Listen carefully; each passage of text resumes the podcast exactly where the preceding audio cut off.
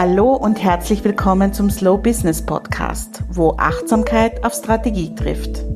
Wenn du dir eine nachhaltige, profitable Selbstständigkeit aufbauen möchtest, ohne dabei auszubrennen, dann bist du hier richtig. Mein Name ist Karin Graf Kaplaner, ich bin Slow Business Mentorin, Unternehmensberaterin und systemische wertorientierte Coachin. Seit meinem Burnout weiß ich, was Druck und Hassel mit mir und meinem Business anrichten. Long story short, es geht auch anders. Im Podcast teile ich mit dir meine persönlichen Erfahrungen, wirtschaftliche Skills und erprobte Strategien mit dem Ziel, dass du gut von deinem Business leben kannst. Das geht nämlich ganz ohne schneller, höher, weiter und sogar im Einklang mit deinen Bedürfnissen und deinen Werten. Ich werde immer wieder gefragt, wie ich damit umgehe, wenn ich so viele Ideen habe und eigentlich viel zu wenig Zeit, sie umzusetzen.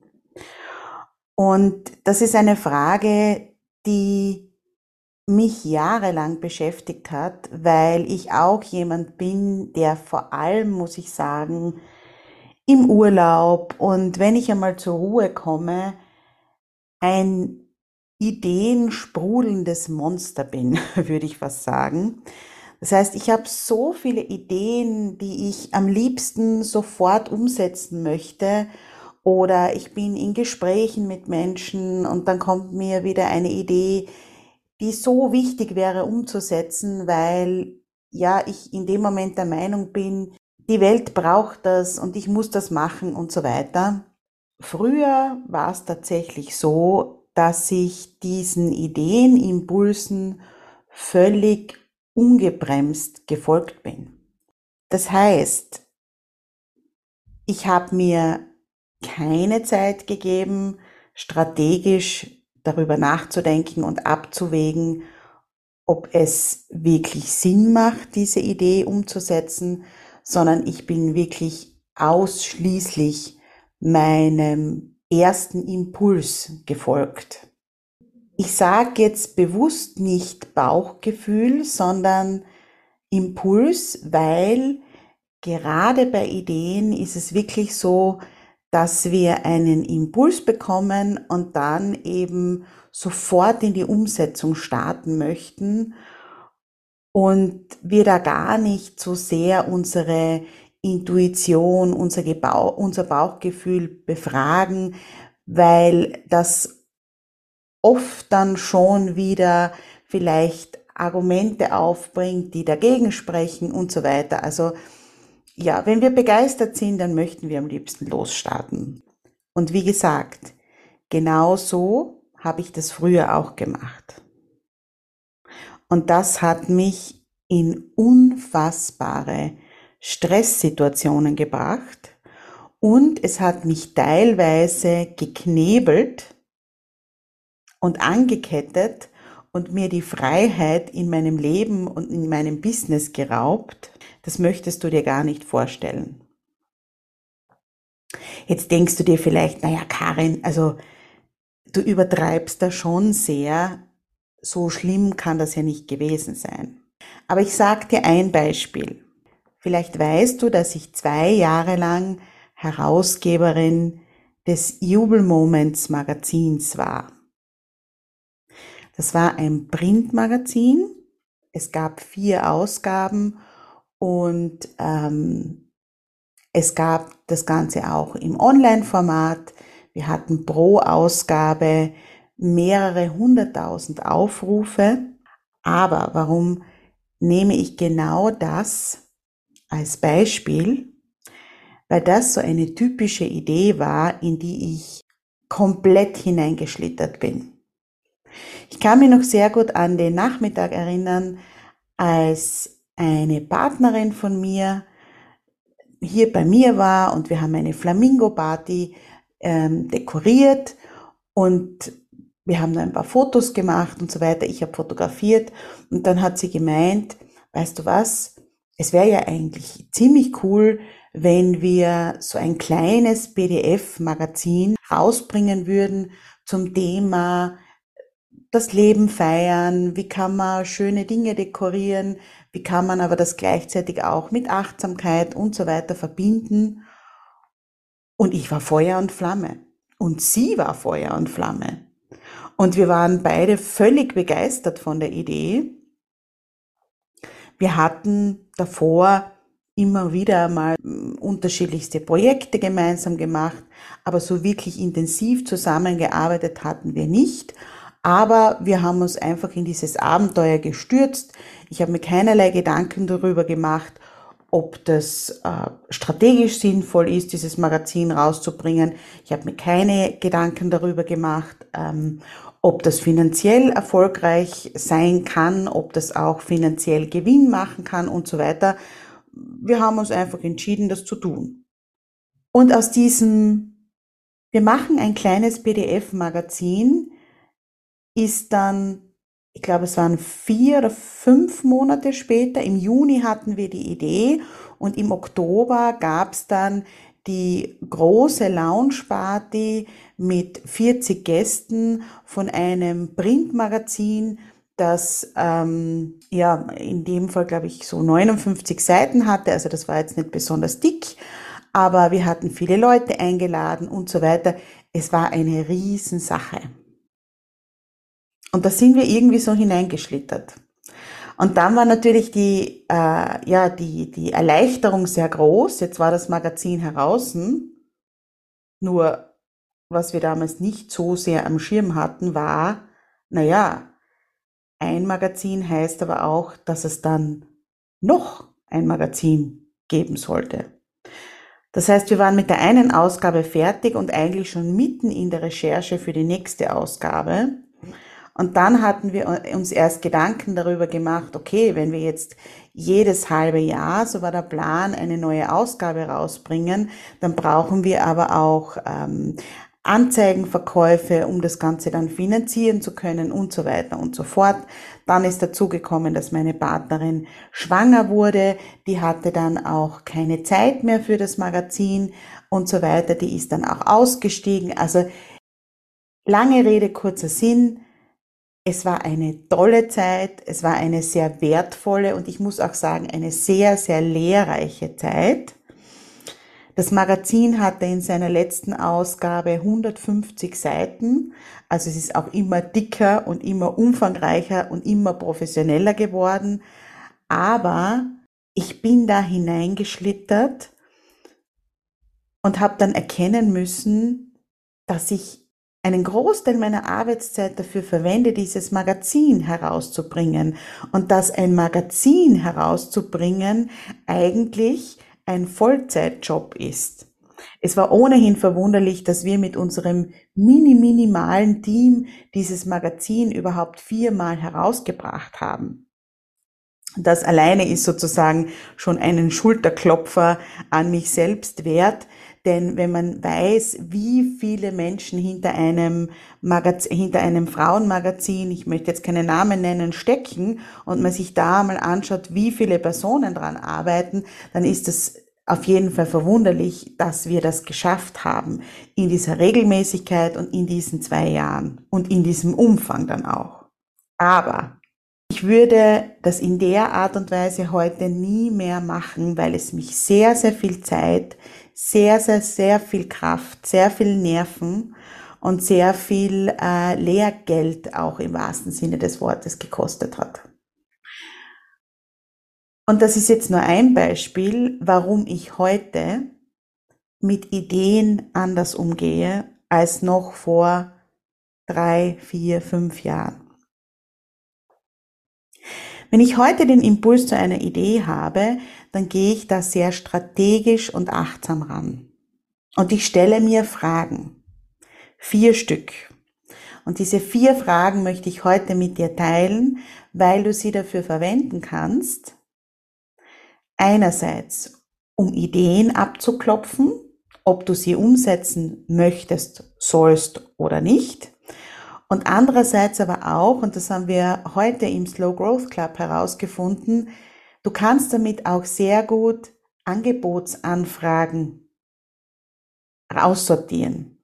Das heißt, wenn du jetzt äh, Anfragen bekommst ob du dieses oder jenes umsetzen möchtest, ob du äh, diesen oder jenen ähm, Auftrag annehmen möchtest, dann kannst du mit diesen vier Fragen genauso abklopfen, ob du den Auftrag annehmen sollst oder nicht.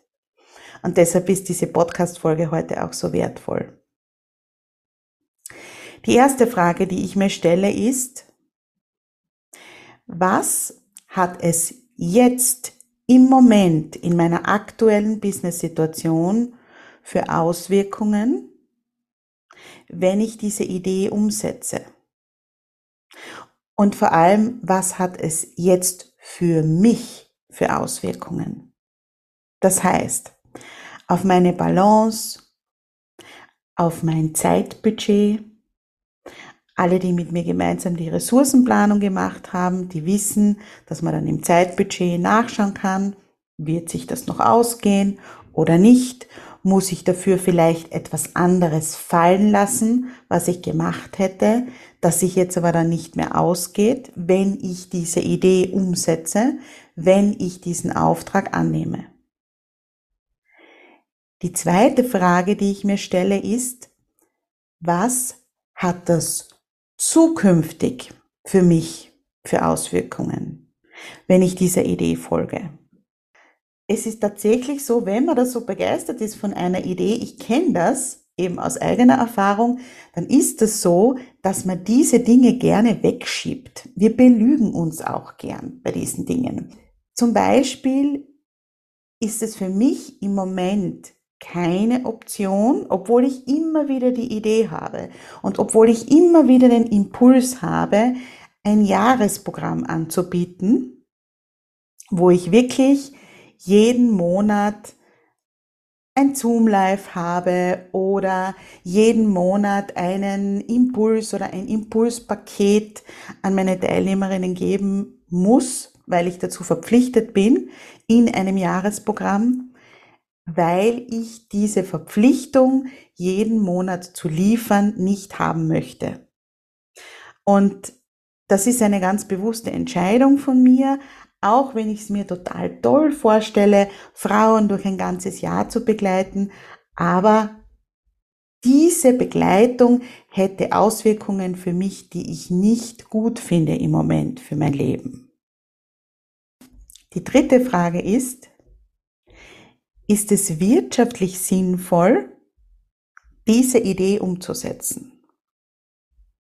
Das heißt, ich schaue mir den Zeiteinsatz an, schau mir die Kosten an, den Umsatz und dann den prognostizierten oder zu erwirtschaftenden Gewinn. Ich weiß, nicht ist das, was am meisten Gewinn bringt, das, was uns am glücklichsten macht. Und es ist auch in Ordnung, wenn du bewusst die Entscheidung triffst, eine Idee umzusetzen, die nicht so viel Gewinn bringt im Vergleich zu anderen Angeboten, die du hast, aber es soll eine bewusste Entscheidung sein. Es soll dir dann klar sein, dass du sehr viel Zeit in dieses Projekt steckst, aber dass dabei nicht viel Gewinn rauskommen wird. Und zu sagen, na, da schaue ich gar nicht so hin und ich mache jetzt einfach mal und dann werde ich eh sehen, das ist nicht unternehmerisches Handeln.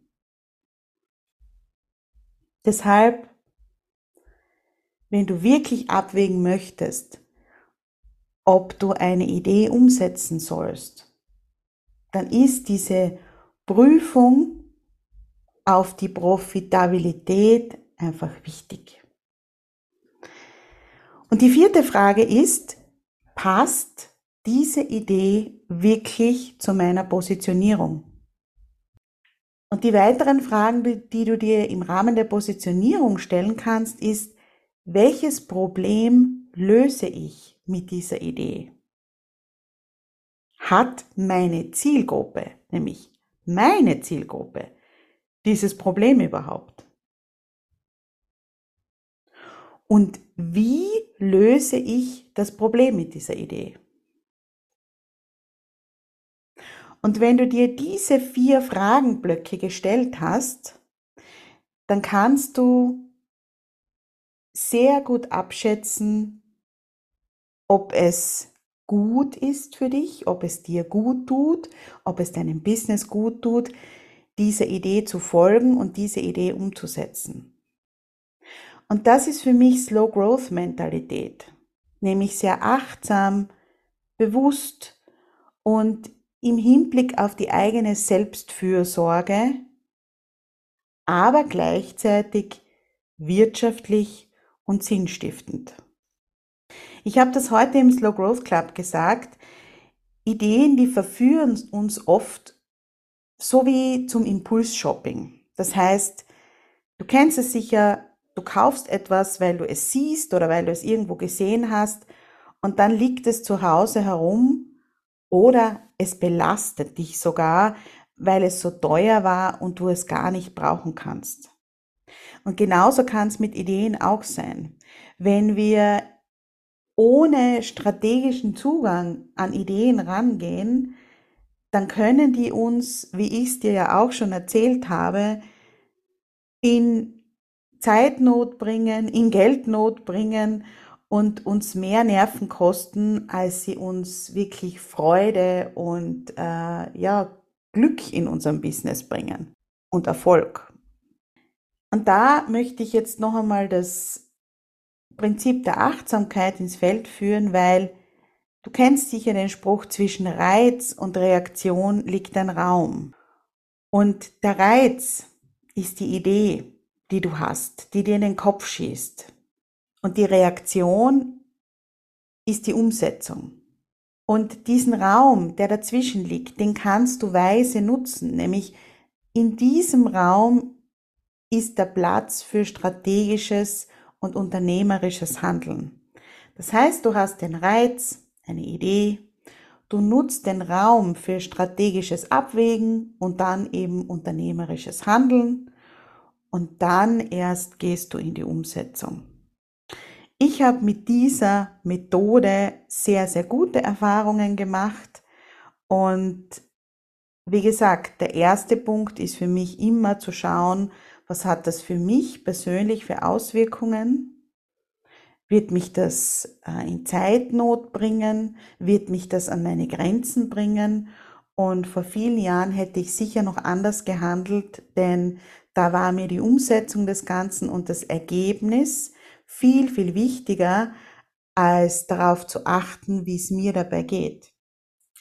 Diese Zeiten sind Gott sei Dank vorbei, weil ich einfach einen ganz anderen Zugang zu meinen Ressourcen, zu meinen Bedürfnissen und zu meinem Business habe und weil es einfach um mein eigenes Tempo geht und um das, was mir gut tut.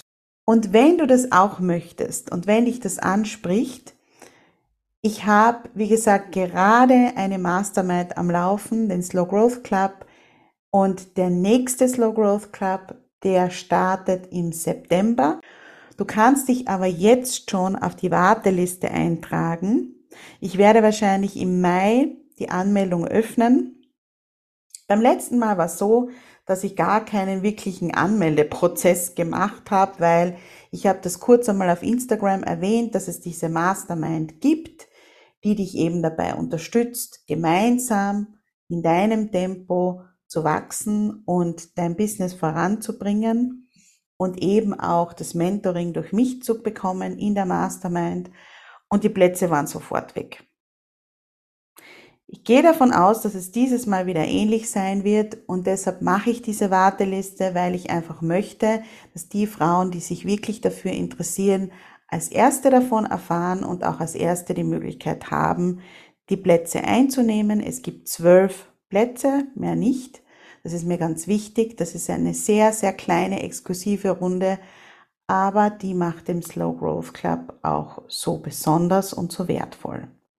Die Warteliste findest du auf meiner Website unter karingrafkaplaner.com slash Slow Growth Club Dort kannst du ähm, dir die ganze Seite anschauen mit allen Infos und findest eben sofort zur Warteliste. Ich freue mich, dass du zugehört hast und wünsche dir alles Liebe.